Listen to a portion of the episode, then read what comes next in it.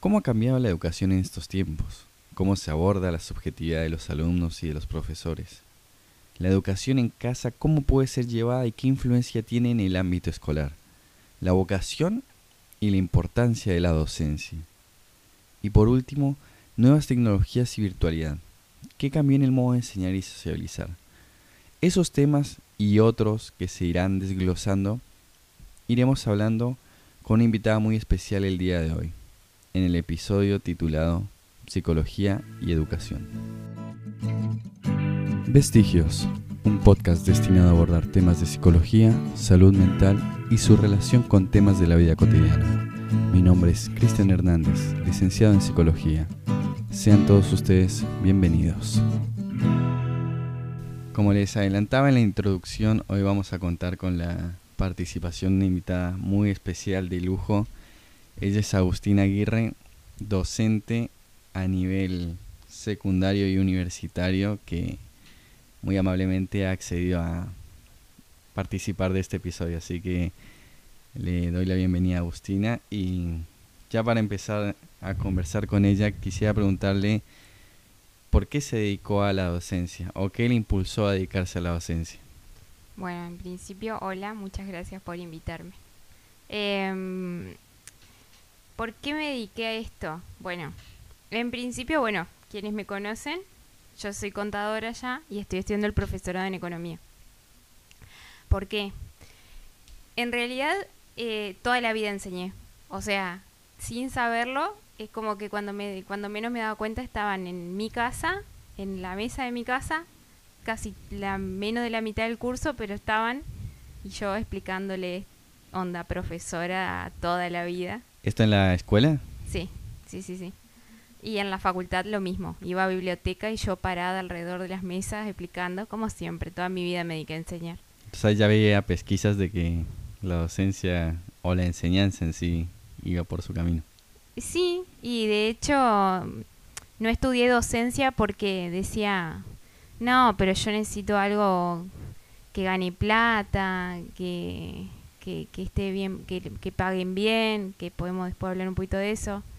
Eh, y, pensaba en cosas muy, muy superficiales, que en su momento pensaban que era todo y no eran todo. Después como que dije, bueno, no, o sea, me dediqué un tiempo, me, recibí, me dediqué un tiempo a ejercer, eh, pero bueno, eh, después descubrí que por fin había descubierto lo mío que era, que era enseñar. Y de hecho, el, cuando me dieron mi primera oportunidad en una escuela, ya estudiando en el profesorado, recuerdo que había preparado toda una clase, todo mentalmente una clase, y entro al, aula, les di algo que nada que ver, todo bien, ¿no? Economía, obvio, pero nada que ver, ellos me preguntaron, me hicieron dudas, todo, todo, todo, unos divinos. Y yo salí sonriente, yo salí feliz y salía de trabajar. Y yo dije, no puede ser esta sensación de que salgo de trabajar y soy feliz.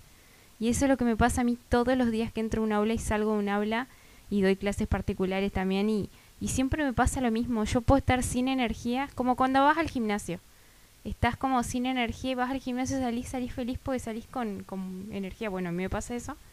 Bueno, a mí me pasa con la docencia. O sea, yo no puedo creer que trabajar sea tan lindo no sé si les pasará a todos, ojalá, ojalá en algún momento de la vida todos tengan el placer de poder disfrutar lo que hacen. Es que la vida, o sea, la gente necesita hacer y disfrutar lo que, el, trabajo, lo que hacen. Justamente como una frase que decía, busca el trabajo que te guste y no trabajarás ni un solo día de tu vida, o algo por el estilo. Y eh, Agus, usted me comentaba que, que empezó a trabajar tipo así medio eh, de imprevisto, random, que surgió algo y Usted estaba trabajando en otra cosa, me comentaba. Y también eh, eh, mencionó algo re interesante, que era algo que se ha tratado en episodios anteriores, que era sobre, digamos, el estudiar algo que te dé un futuro, estudiar algo que te dé plata, porque si sos contador te vas a llenar los bolsillos de plata, si sos médico te vas a llenar los bolsillos de plata, etcétera. Y al final eh, es algo que termina siendo accesorio, digamos, a, decir entre, por decir entre comillas, en la felicidad laboral, ¿no? Sí, mira, déjame decirte eso, dos cositas. Por un lado, eh, sí, y yo lo veo hoy en día con mis alumnos también. Ellos piensan eh, por ahí, ¿viste? Y, que, y qué estudio, y qué esto, qué lo otro. Y por ahí algo que se viene enseguida a la mente de todos es, bueno, pero yo quiero ganar, quiero vivir bien. Y digo, sí, está bien, o sea, yo no voy a venir a decir acá que a nadie le importa la plata y que esto, que lo otro pero sí me parece que es importante tratar de encontrar algo que realmente te llame la atención, que te guste, porque tarde o temprano, por más que ganes muy bien económicamente, también vas a necesitar ese disfrute de poder trabajar. No todo el mundo tiene esa posibilidad, pero si tienen esa posibilidad, es como que lo súper recomiendo porque se transmite. Yo puedo decir hoy en día que a cada uno de mis alumnos yo intento transmitir un poco de, esa energía que linda que tengo al momento de ejercer algo que me gusta. Eso por un lado. Y por el otro, que un poco vos me decías del tema del dinero. Eso, eso son costumbres condicionantes. O sea, yo soy muy, muy, o sea, todo el tiempo digo, para mí hay muchas costumbres condicionantes generacionales totales que hacen que uno piense que, que, tener un trabajo que te dé buena plata lo es todo. Y no lo es todo. Es decir, vienen muchas cosas importantes detrás de todo eso. O sea, uno no, no estudia solamente, eh, no debería en realidad estudiar y tener el objetivo solo en, enfocarse en el dinero. Hay, hay, hay otras cosas que también te llenan. Aparte, a ver, eh, se trata también de algo que vas a ejercer, no necesariamente toda tu vida. Mirá la que viví yo ahí, mm, empecé de contador y terminé de profe, o sea, no necesariamente, pero es la idea de que vos pienses que, que bueno, que, que lo vas a ejercer un buen tiempo. Perfecto, entonces, muy bien. Y justamente esto que usted me comentaba y veníamos hablando, digamos, del tema de, de lo monetario y de los mandatos que se venían imponiendo, ¿usted puede eh, percibir alguna diferencia a la hora de cuando usted está ejerciendo la docencia a cuando usted eh, cumplía el rol de alumna? Por ejemplo, piensa que ahora se toma más en cuenta al alumno, se lo escucha más, se lo escucha menos, es como que se da más el brazo a torcer porque generacionalmente antes era como que era la autoridad del profesor no se cuestionaba nunca y el que estaba mal era siempre el alumno. Por ejemplo, nos habrá pasado a nosotros eh, cuando íbamos a la escuela que decían, el, lo citaban a nuestros padres a la escuela y decían, ¿qué hiciste mal? Y capaz que en su momento, no quiere decir que siempre, pero tal vez uno no tenía la culpa o lo llamaban por una exageración del profesor y era como que era una autoridad irreprochable ahora siente que ha cambiado eso o siente que ha cambiado alguna cosa respecto a eso, a la enseñanza? Yo creo muchas cosas, porque ahí en, todo eso que dijiste se pueden abarcar distintos temas hoy en día en la docencia.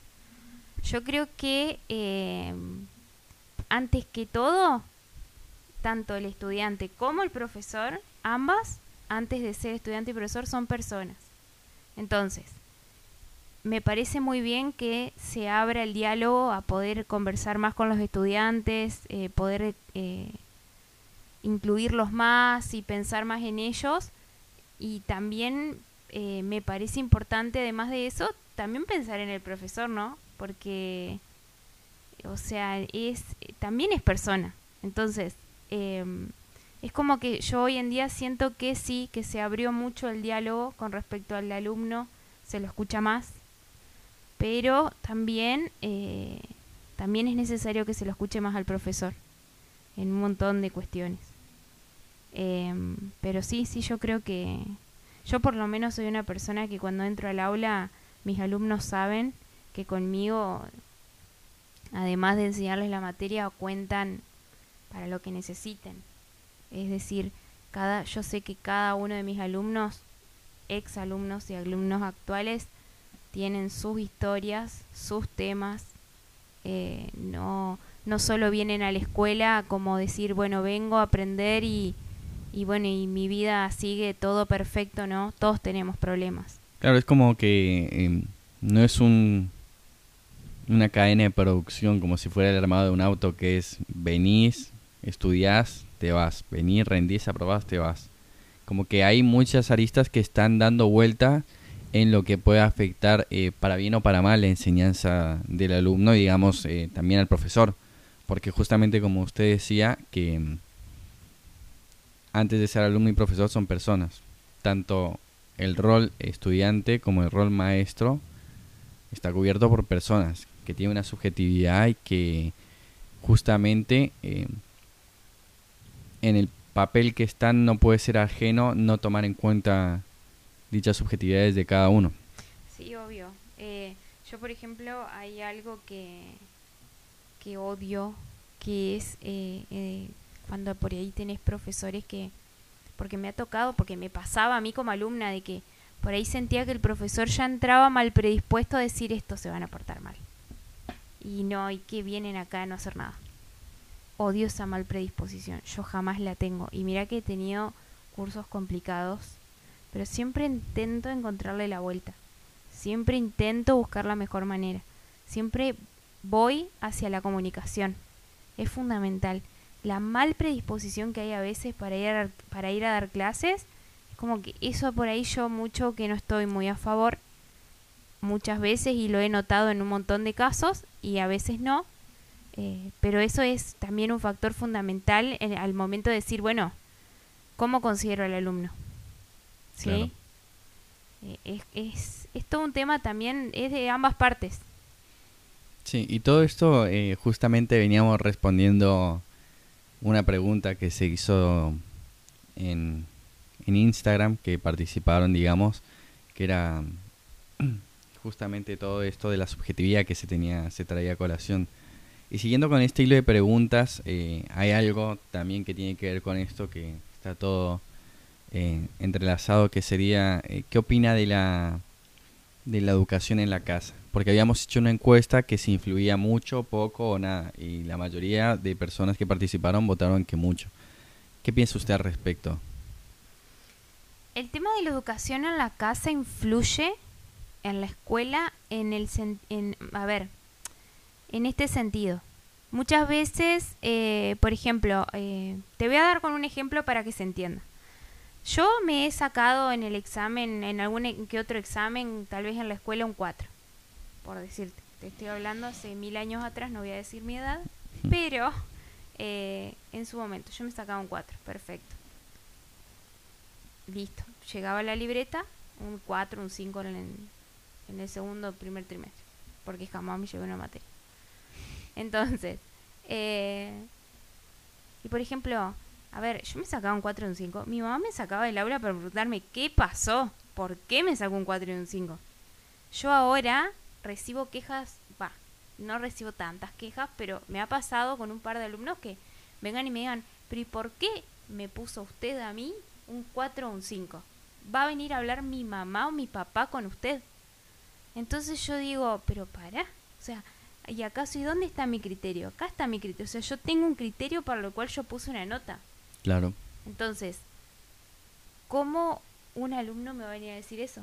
Es que justamente es una una relación asimétrica del profesor y el alumno. Pero mm, parece ocurrir que es como que el estudiante avasalla al profesor, como que ahora justamente se invierten los roles de épocas anteriores. Entonces es como que no está bueno ni que el profesor sea la autoridad máxima incuestionable y tampoco está bueno que el alumno sea un consentido que no se lo puede reprender, obviamente hablamos con notas, digamos, decir, vos te portas mal, haces tal cosa, eh, un, te mereces un 4 porque usted justamente era lo que venía diciendo que tiene un criterio para poner la nota, no pone la nota porque tiene ganas de, que el chico desapruebe. Sí, e, es así, o sea, yo he recibido quejas que a veces yo digo y trato de comparar con mis épocas en la escuela y digo, no, nada que ver, o sea, por eso para mí influye en parte en ese sentido. No en cuanto el aprender, aunque muchas veces por justificarse por, por un padre justificar a su hijo, lo perjudica obviamente.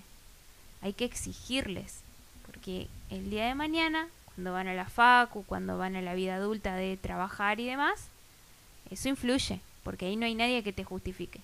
Claro, entonces eh, usted diría que tiene que ver, tiene que influye, digamos, la educación en casa para con la escuela.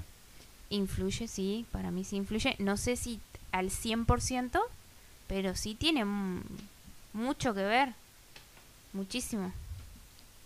Y hablando de esta parte, ya pasamos a la parte, digamos, del alumno. Eh, había otra pregunta que tenía que ver con el tema de la vocación. Había dos preguntas que se entrelazaban, que si una tenía que ver que si la paciencia era vocación o era algo que se iba obteniendo al, a lo largo de los años. O, ¿Qué piensa usted de, la vocación de enseñar? ¿Usted siente que encontró la vocación al, con la docencia? Yo siempre digo que, que, que sin, sin saberlo enseñé toda mi vida era chica y enseñaba, en la escuela enseñaba, en la facultad enseñaba. De hecho, tuve una oportunidad de poder ser adscripta de la facultad. Sí. Y, y bueno, y, tuve dos años ahí. Iba todo el tiempo. Y eso que en ese, en, en esa, a ese momento, bueno, hoy en día tampoco, es ad honorem ahora. Sí, es ad honorem. entonces, sí. Eh, me acuerdo que ahí yo iba, iba feliz después lo dejé a eso, o sea, terminó y, ya está, pero me di cuenta que no, nunca dejé de enseñar, aún así. Y, y, de hecho, bueno, después lo seguí desarrollando porque de hecho me, me puse a estudiarlo, ¿no? Me puse a estudiar el profesorado, pero, pero sí es algo que desarrollé en donde encontré mi lugar. Yo creo que no todos son para enseñar. Y yo creo, no es que creo, estoy en total desacuerdo de aquellas personas que enseñan porque quieren otro ingreso. O sea, está todo bien, yo lo reentiendo, pero enseñar no es ir a dar clases y basta. No es voy a dar el tema y se terminó acá. Tenés que encontrar la manera, tenés que lograr entender y comprender la forma, porque cada grupo es distinto y con cada grupo vas a, eh, vas a lograr un nivel de entendimiento distinto, vas a tener, necesitar utilizar distintos tipos de herramientas, es pensar la clase para cada grupo, para cada persona. Claro, porque se tiende a pensar en que eh, dar clases es como que un trabajo simple y la gente dice, nada, pero tienen tres meses de vacaciones, pero tienen vacaciones en julio, bla, bla, bla. Y como que no toman en cuenta que un docente tiene que corregir exámenes, tiene que preparar exámenes, tiene que preparar temas, tiene que hacer como que una lista, tiene que ser un trabajo que eh, no es para nada simple. Y esto justamente venía con la otra pregunta que se decía que se tiene en cuenta, digamos, el trabajo docente, porque es como que hacen ínfimo el trabajo, como que no es nada, como que lo minimizan, por así decirlo, algunas personas. Y es algo que eh, en nos comentaban que requiere una preparación eh, de conocimiento, de planeación, de empatía también, porque si no caemos en ese ese paralelismo de decir enseño y me voy, enseño y me voy y no me interesa si aprende o no, total yo ya doy mi tema. Es que sí, eh, de hecho hace poco tuve una alumna particular que me dice, sí, mi profesor dijo que él enseña de esta manera y que va a corregir a su manera y que es toda su manera. Y yo le decía, bueno, pero esto no está bien, o sea, esto hay que corregir, hay otro método, qué sé yo.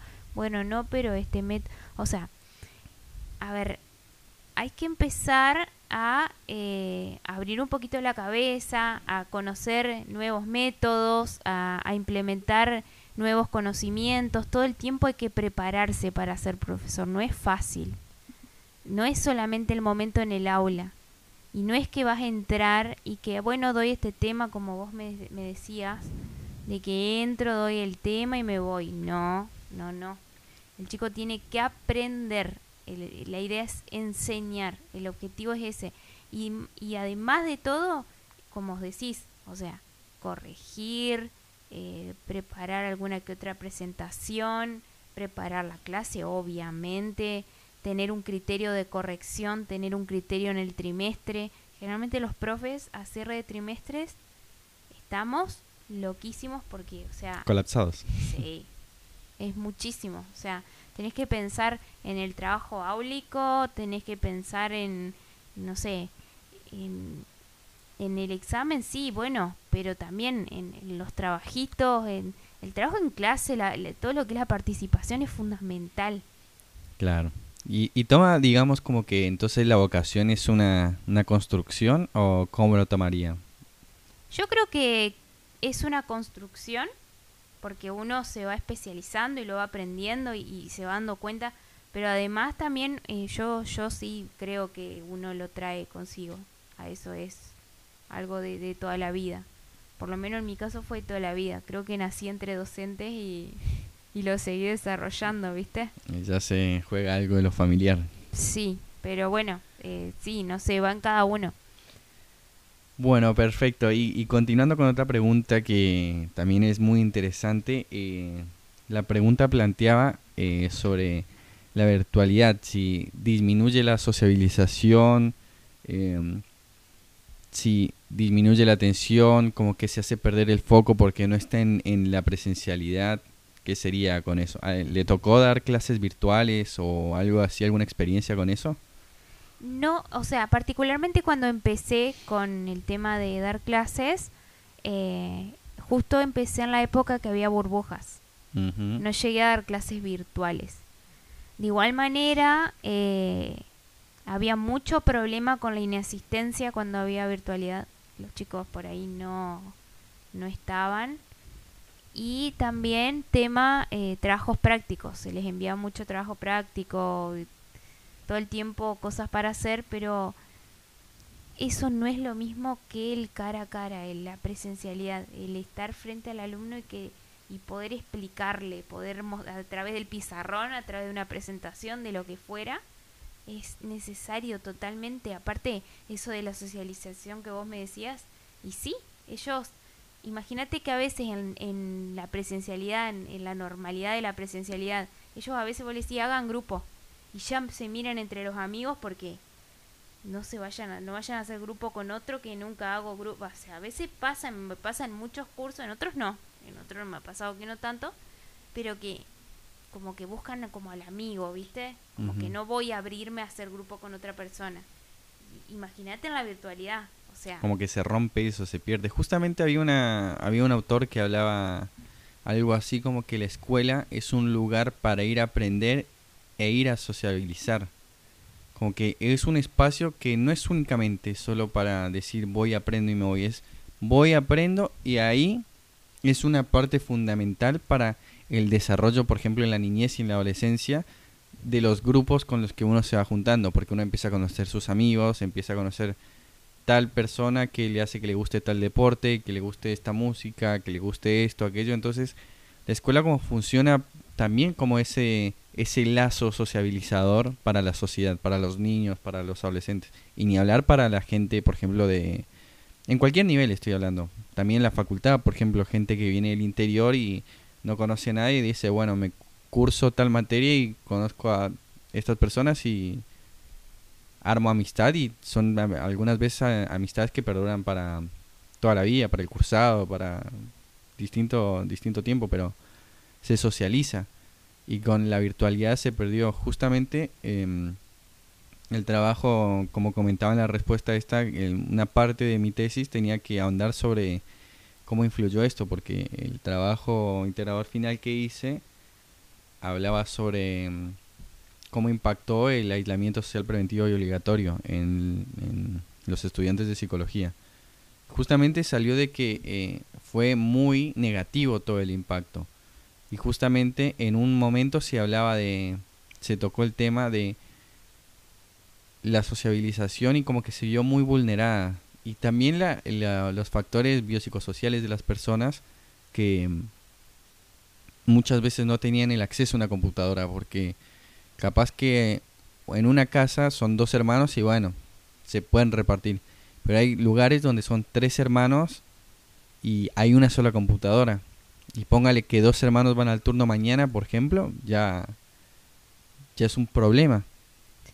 Entonces como que se dejan, se dejan de lado muchas cosas. O sea, como que la virtualidad tiene su lado positivo hasta cierto punto, que es el, no necesito moverme de mi casa, puedo asistir a una clase eh, de manera virtual que me sirve.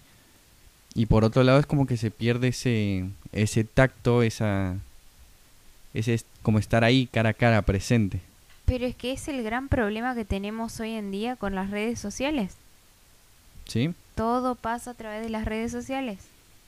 Se terminó eso del cara a cara, de ver una persona o, lo que fuera cara a cara es todo redes sociales, todo redes sociales. Entonces, eh, es muy complicado ese tema, digamos. Imagínate la virtualidad, sumarle la virtualidad, ¿no? Es un montón. Yo particularmente soy fan de la presencialidad. Y como vos decís, de eh, lo que socializás ahí, no lo vas a lograr en una virtualidad. No, definitivamente no. Ni ahí. Pero bueno, o sea, tiene todos sus pros y sus contras, ¿no? Claro, eso es totalmente así. Pero bueno, es sacarle el provecho, digamos, a esta, no sé cómo se dice, mixto o asincrónico, no me acuerdo bien cómo se nombra cuando es presencial y virtual al mismo tiempo. Creo que híbrido. Híbrido, sí, algo así, bueno, se entiende lo que, lo que estamos diciendo. Pero justamente esto fueron las preguntas que se plantearon en el en la casilla de preguntas de las historias de Instagram que hicimos y como que fueron más o menos todas respondidas o pudimos armar una charla también bastante amena sobre todos estos temas. Y hay un montón de temas eh, respecto a la educación que, por ejemplo, eh, en este momento estamos dejando por fuera, pero ya es como que se va mucho y se podría ahondar muchísimo más. No sé Agus si quisiera decir algo más, si le gustaría aportar algo más que le haya quedado por decir o lo que tenga ganas, es bienvenida a decirlo. Hay un montón que decir, hay un montón de que decir de, de, un montón de cosas, eh, pero nada, o sea, lo que, lo que más puedo remarcar, digamos, de todo lo que hablamos, sí, que, tengan en cuenta más que nada lo del principio en, en el sentido de un poco pensar lo que hacemos hoy en día, decir, quiero hacer lo que me gusta. Bueno, perfecto. Si puede, si se puede, y hay que pelearla por hacerlo, porque se, se irradia esa energía. Y justamente em, pasa que hay momentos en, de, la vida de los estudiantes que tienen que afrontar el nivel universitario y no saben qué carrera, eh, carrera elegir. Entonces algo muy recomendable es hacer un, es una orientación vocacional, obviamente, no una orientación vocacional de www.orientacionvocacionalparatufuturo.com. Así no, no, sino recurrir a un, un, profesional que seguramente puede aclarar muchísimo más el panorama. Y tener en cuenta que muchas veces el, el dinero, si bien ayuda y es un facilitador, no le garantiza que porque una persona estudie determinada carrera va a triunfar o va a ser exitoso tal vez uno puede encontrar el éxito en otras maneras. Y el, el camino que recorre le ayuda a, a darse cuenta y hasta encontrar posibilidades, porque justamente con lo que hablamos de socializar, capaz que alguien está estudiando una materia, una carrera, y se da cuenta se da cuenta de otra cosa. Así que es interesantísimo pensar eso. Sí, sí, sí, totalmente. Así que bueno, eh, nuevamente le agradezco por haber participado en este episodio. Muchísimas gracias. Eh, fue, se pasó volando el tiempo y muy contento de que, de que haya aportado su conocimiento y su experiencia acá para Vestigios, este podcast que compartimos con todos ustedes. Así que ya saben, para no hacer más largo esto, eh, como siempre les digo, ya saben, pueden participar, pueden dar sugerencias, comentarios, opiniones en mi página de Instagram o de Facebook, que es sí.cristian Hernández. Eh, en la descripción del episodio lo van a encontrar por si quieren sumarse. Y mm, eso sería todo hasta el día de hoy. Nos vemos en el próximo episodio.